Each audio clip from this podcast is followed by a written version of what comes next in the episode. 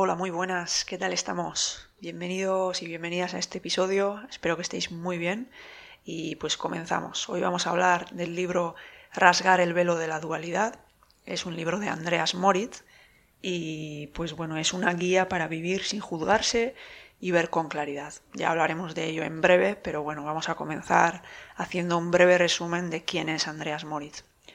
Él en realidad es médico, es doctor y es un médico holístico. Él, él sana a las personas pues no únicamente a través del cuerpo físico, sino también sino que también tienen mucho en cuenta pues el cuerpo sutil y también el estado de la mente, ¿no? Eh, ¿Cómo llegó a este camino? Pues él, al final, la cuestión es que sufrió los padecimientos en primera persona. Él desde muy joven sufrió algunas enfermedades que le llevaron a ahondar un poco más en este camino de la sanación. Entonces, pues él, entre otras cosas, es iridiólogo, también practica shiatsu, eh, creo que también es especialista en terapias vibracionales y bueno, es también especialista en la medicina ayurvédica, estuvo en India y bueno, ha hecho todo tipo de cosas y esto le ha permitido sanar a personas que pues en cuanto a la medicina convencional pues ya estaban en fases terminales, no veían ninguna solución y pues con estos métodos de Andreas Moritz han podido encontrar una curación. No quiere decir que todo aquel que contacte con Andreas Moritz vaya a sanar, pero sí que seguramente encontrará alguna solución a cosas que le suceden o al porqué de algunas cosas que le suceden. Y pues ya eso es quitarte un, peso bastante grande de encima, así que por eso mismo es muy valorado por la gente y también pues porque ha escrito varios libros sobre la salud y pues obviamente la labor que ha hecho pues ha ayudado a muchísimas personas. Entonces, en este caso, este libro no habla únicamente de la salud, también tiene un capítulo dedicado a la salud, pero este libro se caracteriza porque explica todos los conceptos de la vida y todo lo que vivimos, distintos temas, engloba todo tipo de temas, pero los explica a través del prisma de la dualidad y de la unidad. Hace una comparación de por qué nos suceden las cosas y de cuál es el camino al que tenemos que dirigirnos poco a poco pues para acabar en la unidad, ¿no? Entonces, eh, la idea principal sería que nosotros somos seres espirituales que pertenecemos a un todo unificado y pues hemos encarnado en la tierra pues para aprender ciertas cosas que hemos venido a aprender. Entonces, esta división la sentimos y la padecemos y es necesaria para aprender dichas cosas que, hemos mencionado, ¿no? Entonces, pues es por esto que estamos en constantes juicios de valor, en, esta necesidad de calificar qué es bueno y qué es malo, de definir y de poner etiquetas, de hacernos de espejo entre unos y otros, de rechazarnos, de aceptarnos. Todo esto es el juego de la separación, que no es otra cosa que intentar sanar ese dolor que tenemos a causa de habernos separado de ese todo. En realidad, esa es la idea principal, ¿no? Que lo que buscamos es unificarnos, pero como no tenemos esa conciencia porque lo hemos olvidado, pues lo hacemos a través de estos juicios y estos sufrimientos, porque normalmente suele ser a través del dolor cuando vamos aprendiendo pues a abrirnos poco a poco y al final a través del amor y la compasión y el deseo de ayudar al prójimo, pues vamos eh, al final abriéndonos y uniéndonos entre todos. Esa sería la idea. Entonces, pues para explicar esta idea principal, pues él divide el libro en varios capítulos, en 14 capítulos, y cada capítulo trata de un tema en concreto, ¿no? Pues eh, hay un capítulo dedicado a los juicios de valor, otro dedicado explícitamente a la gran separación que sufrimos como, como seres espirituales. Habla también de las relaciones, de las injusticias, también de Dios, y bueno, también habla de la economía, que ya lo veremos en breve, pero bueno, eh, la idea que se viene repitiendo en el libro constantemente, que al final se repite en todos los temas, porque todos los temas y todos los ámbitos sociales están compuestos por personas, ¿no? Normalmente. Entonces, es, este, esta es una idea que comparte acerca de las relaciones y es la siguiente, es que no hay personas ni buenas ni malas, no hay personas bien intencionadas y malintencionadas, eh, la cuestión es que todo es perfecto en el ámbito de la dualidad porque hemos venido a experimentar esta dualidad y no habría dualidad si no hubiera opuestos. Entonces, es tan necesario la persona que actúa eh, políticamente correctamente como la que te desespera y, y, pues te pone la zancadilla todo el rato. Uno sin el otro no existiría y los dos son necesarios y se ayudan mutuamente. Esto es el camino que hemos escogido para después llegar a la unidad, con lo cual es importante aceptar a las dos polaridades. Es muy fácil siempre criticar al que, al que bueno, hace las cosas de forma un poco más atípica, digamos, pero bueno, justamente estas personas que se atreven a hacer las cosas de forma distinta o que producen tanto dolor son los que provocan más cambios en su entorno pues eh, justamente por el sufrimiento que provocan. ¿no? Esta idea se repite varias veces a lo largo del libro y hay una frase que, bueno, para mí explica muy bien pues de qué se trata esta idea del libro y es la siguiente. Si destapamos de la conciencia el velo de la ilusión, los antiguos enemigos se tratan entre sí como si fueran mejores amigos. Y pues esto lo resume, ¿no? Yo creo. Al final es que eh, sí, cuando estamos jugando a esta pelea del gato y el ratón, estamos eh, súper ofuscados y enfadados porque estamos intentando recordar, pues eh, intentando aprender estas lecciones para al final unificarnos, abrirnos y pues sacar a relucir todos estos valores positivos que hemos venido a implementar y a impulsar, ¿no? Pero bueno, mientras tanto estamos sumidos en esta negatividad y con estos patrones tóxicos y eso también es válido. ¿Qué ocurre? Que una vez olvidado eso y haber salido de ese punto, es un punto de no retorno y a ella el otro es un igual a ti, aunque no actúe como tú, aunque haga unas cosas que antes te desesperaban, aunque te haya hecho daño, al final es un igual, tú no te sientes más que la otra persona, la otra persona tú sabes que no es más que, que tú, eh, simplemente sois dos puntos individualizados de un mismo nexo común y lo aceptas eh, en realidad como si fuera parte de ti, porque todas las interacciones que tengas con esa persona serán eh, un crecimiento que tengas pendiente y lo aceptas como tal. Esa sería, yo creo que esa sería la conclusión final de todos los temas que trata Andreas Moritz, ¿no? Luego, pues al final del libro, bueno, también quería hablar de un tema de la economía. Sí que el análisis que hace de la economía me ha gustado mucho porque, bueno, igual es que no había leído mucho sobre el tema y me ha parecido que tiene un punto de vista bastante, bastante curioso y, que es en la línea a la que vamos a ir yendo poco a poco, ¿no?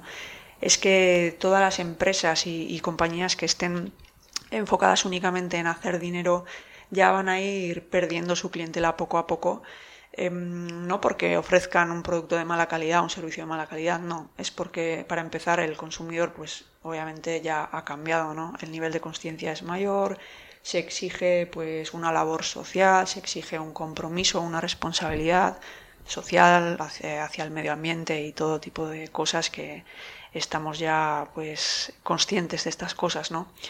Pero no solo eso, también dice que las empresas que van a ir potenciándose serán pues las que dejen la competitividad de lado, que dejen, por ejemplo, la guerra de precios de lado, la guerra de publicidad, la guerra pues de las marcas y que se atrevan a ayudarse entre sí para ofrecer productos de más calidad y para ofrecer cosas que den que generen más abundancia y, que ayuden más eh, socialmente, ¿no? digamos. Otra de las cosas de las que se habla en este capítulo dedicado a la economía es la importancia de la autoaceptación, porque tú cuando te aceptas a ti mismo, de repente la creatividad se dispara. Y también explica por qué ocurre esto. La cuestión es que como hemos sido creados a través de, tú llámale Dios o como tú quieras, pero bueno, un creador, ¿no? Eh, hemos sido creados a través de un creador y nosotros somos pues la manifestación material de ese creador, ¿no? Entonces, en ese momento en el que tú te aceptas, es como si el creador y la manifestación física se unificaran, se hicieran uno, entonces todo el potencial creador radica en ti y tú serás ese impulso creador y verás que te vienen todo tipo de ideas y estás como un vórtice que te lleva a crear y crear y crear y tienes todo tipo de ideas de mejora en todos los ámbitos que en, los que estés, aunque sea un ámbito que, que ah, para el que no te has preparado, para el que no has estudiado, no importa. Te vendrán todo tipo de ideas para cambiar las cosas y esto es al final la creatividad, ¿no? Y que no tiene que ser un cambio súper radical, súper grande de una gran envergadura. Puede ser cambiar cosas pequeñas, pero las cosas pequeñas también producen un cambio al final paulatinamente, así que yo creo que es importante esta idea porque muchas veces hay gente que dice, no, es que yo no soy creativo y es que no sabemos si somos creativos o no. Al final, si tú no te conoces a ti mismo, si no estás contento contigo mismo, si no te aceptas tal como eres, obviamente empezando porque si no te conoces no puedes aceptarte, entonces tu creatividad pues está estancada, claro que no la vas a ver. Prueba, prueba a cambiar, prueba a aceptarte, prueba a conocerte y luego ya hablaremos si eres creativo o no. Ya me gustaría verte entonces, ¿vale? Así que, bueno, al final de este libro, Andreas Moritz habla de ocho métodos para vivir sin juzgarse y para ser un maestro de la vida. Os los voy a citar únicamente, pues por como resumen del libro es el resumen final que hace. Entonces, uno, dar significado conscientemente y apreciar todo lo que nos ocurre. Sería eh, estar un poco consciente de todo lo que pasa e intentar buscarle un significado pues a las cosas incluso negativas que nos pasen, ¿no? Sin más, tampoco sin volverse loco. Dos, saber que en la vida no hay, no hay eventos, personas ni situaciones positivas o negativas. Esto es de lo que hemos hablado, ¿no? En la dualidad al final el juego está en ambas polaridades, entonces no hay cosas positivas o negativas, todo es como un pacto divino y es un juego que hemos aceptado anteriormente. Así que aceptémoslo ahora también. 3. Recibir, aceptar, celebrar y expresar gratitud por todo lo que nos ocurre en la vida.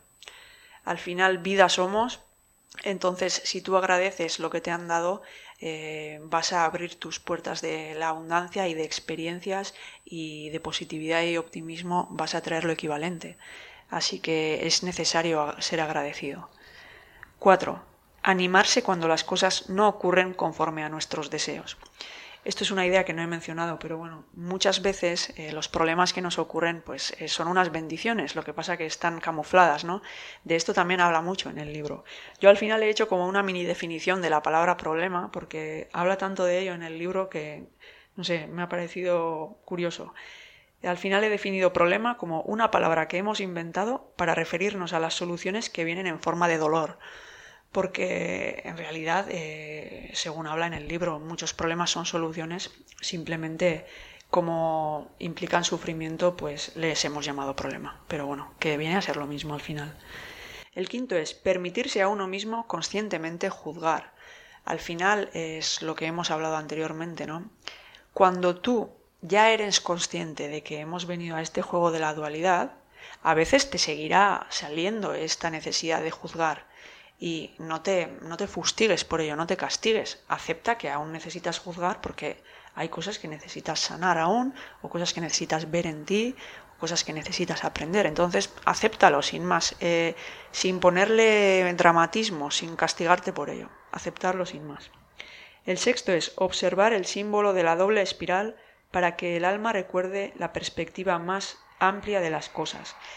Esto se refiere a que en la contraportada del libro hay una doble espiral, hay una imagen eh, que bueno, se unifica en un punto intermedio y esto viene a simbolizar esta dualidad, ¿no? Cómo al final los opuestos se unifican en un punto en el que pues eh, es como si coexistiera toda la fuerza creadora en ese punto, ¿no? Entonces, según dice él, visualizar esta imagen pues también nos ayuda a darnos cuenta, a interiorizar y a activar todos estos sistemas internos que nos recuerdan que en realidad somos un todo unificado, aunque lo vivamos desde una perspectiva dual en una primera instancia, pero él subraya que vamos hacia la unidad y que poco a poco pues todo va a aparecer como un milagro e incluso nuestro nivel y poder de manifestación se va a multiplicar porque ya no va a haber esa necesidad de juicios y vamos a ser nosotros mismos los que creemos todas las cosas y los que mejoremos la sociedad. El punto número siete es tratar el cuerpo lo mejor posible. Esto es importante porque el cuerpo se nos ha dado a través de la creación, con lo cual eh, todo lo que hagas para que perjudique a tu cuerpo se coge como un insulto al creador. Esto pues no es literalmente, pero eh, si físicamente ocurre así y energéticamente también. Todo lo que hagas para respetar a tu cuerpo, al final, para el creador, eh, sea quien sea, o sea la energía que sea, o para el universo, va a ser como que te respetas, con lo cual te respetas al creador también y, y te van a, no digo bendecir, pero bueno, te lo van a agradecer de alguna u otra manera, seguro además. Y el punto número 8 sería saber que somos maestros que hemos escogido el papel de estudiantes. Es decir, eh, que seas consciente de que has venido a aprender no quiere decir que no aceptes tu nivel de conciencia y, tu grado de evolución. Una cosa es ser humilde y otra cosa es infravalorarte. Eh, entonces, es necesario ser humilde para aprender, porque no me acuerdo ahora de dónde saqué esta cita, pero, eh, pero dice así, que en la mente del principiante pues cabe de todo, pero en la mente del experto no entra nada. Por eso, pues hemos venido con la humildad de aprender, eh, pero eso no quiere decir que no seamos ya sabios anteriormente. Solo necesitamos despertarlo y solo necesitamos despertarnos y quitándonos esta dualidad y, esta, y estas polaridades, pues poco a poco volveremos a ese punto en el que recordemos quiénes somos. Y pues este era el último punto del resumen que ha hecho Andreas Moritz entonces, espero que os haya gustado el resumen. Yo os recomiendo que compréis este libro. A mí me llegó, pues por suerte, como siempre me llegan estas cosas por sincronías de la vida. Eh, pues no sé, me encontré con una persona por casualidad y yo le regalé un libro que he escrito y él me regaló este libro, así que gracias desde aquí. Y la verdad es que, es que ha sido todo un descubrimiento. Este libro pues tiene, para que sepáis, unas 300 páginas y está muy bien narrado, se lee muy fácil y, es un libro que yo creo que es como para leerlo una vez, dejarlo aparcado, incluso Andreas Moritz nos lo recomienda, ¿no? que, que lo dejemos aparcado y que luego lo volvamos a leer porque siempre pasa lo mismo, ¿no? Que tú cuando vas interiorizando estos conceptos después vuelves al tiempo y, ves que la profundidad que alcanzas cuando lo lees por segunda o tercera vez o cuarta vez es mucho mayor, ¿no? Entonces esto es lo que se recomienda. Y bueno, también nos quería recomendar otros libros que tiene el autor, que el más famoso es un bestseller que se llama Limpieza hepática y de la vesícula, eh, según dice, una poderosa herramienta para optimizar su salud y bienestar. También hay otro libro que es bastante recomendado por el autor, se llama Los secretos eternos de la salud, medicina de vanguardia para el siglo XXI.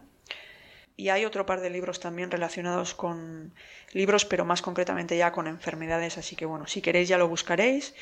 Y pues nada más, esto es todo lo que quería mencionar. Espero que os haya resultado ameno, que os haya entretenido, que os haya gustado, que os haya ayudado en algo y pues bueno, ojalá leáis el libro.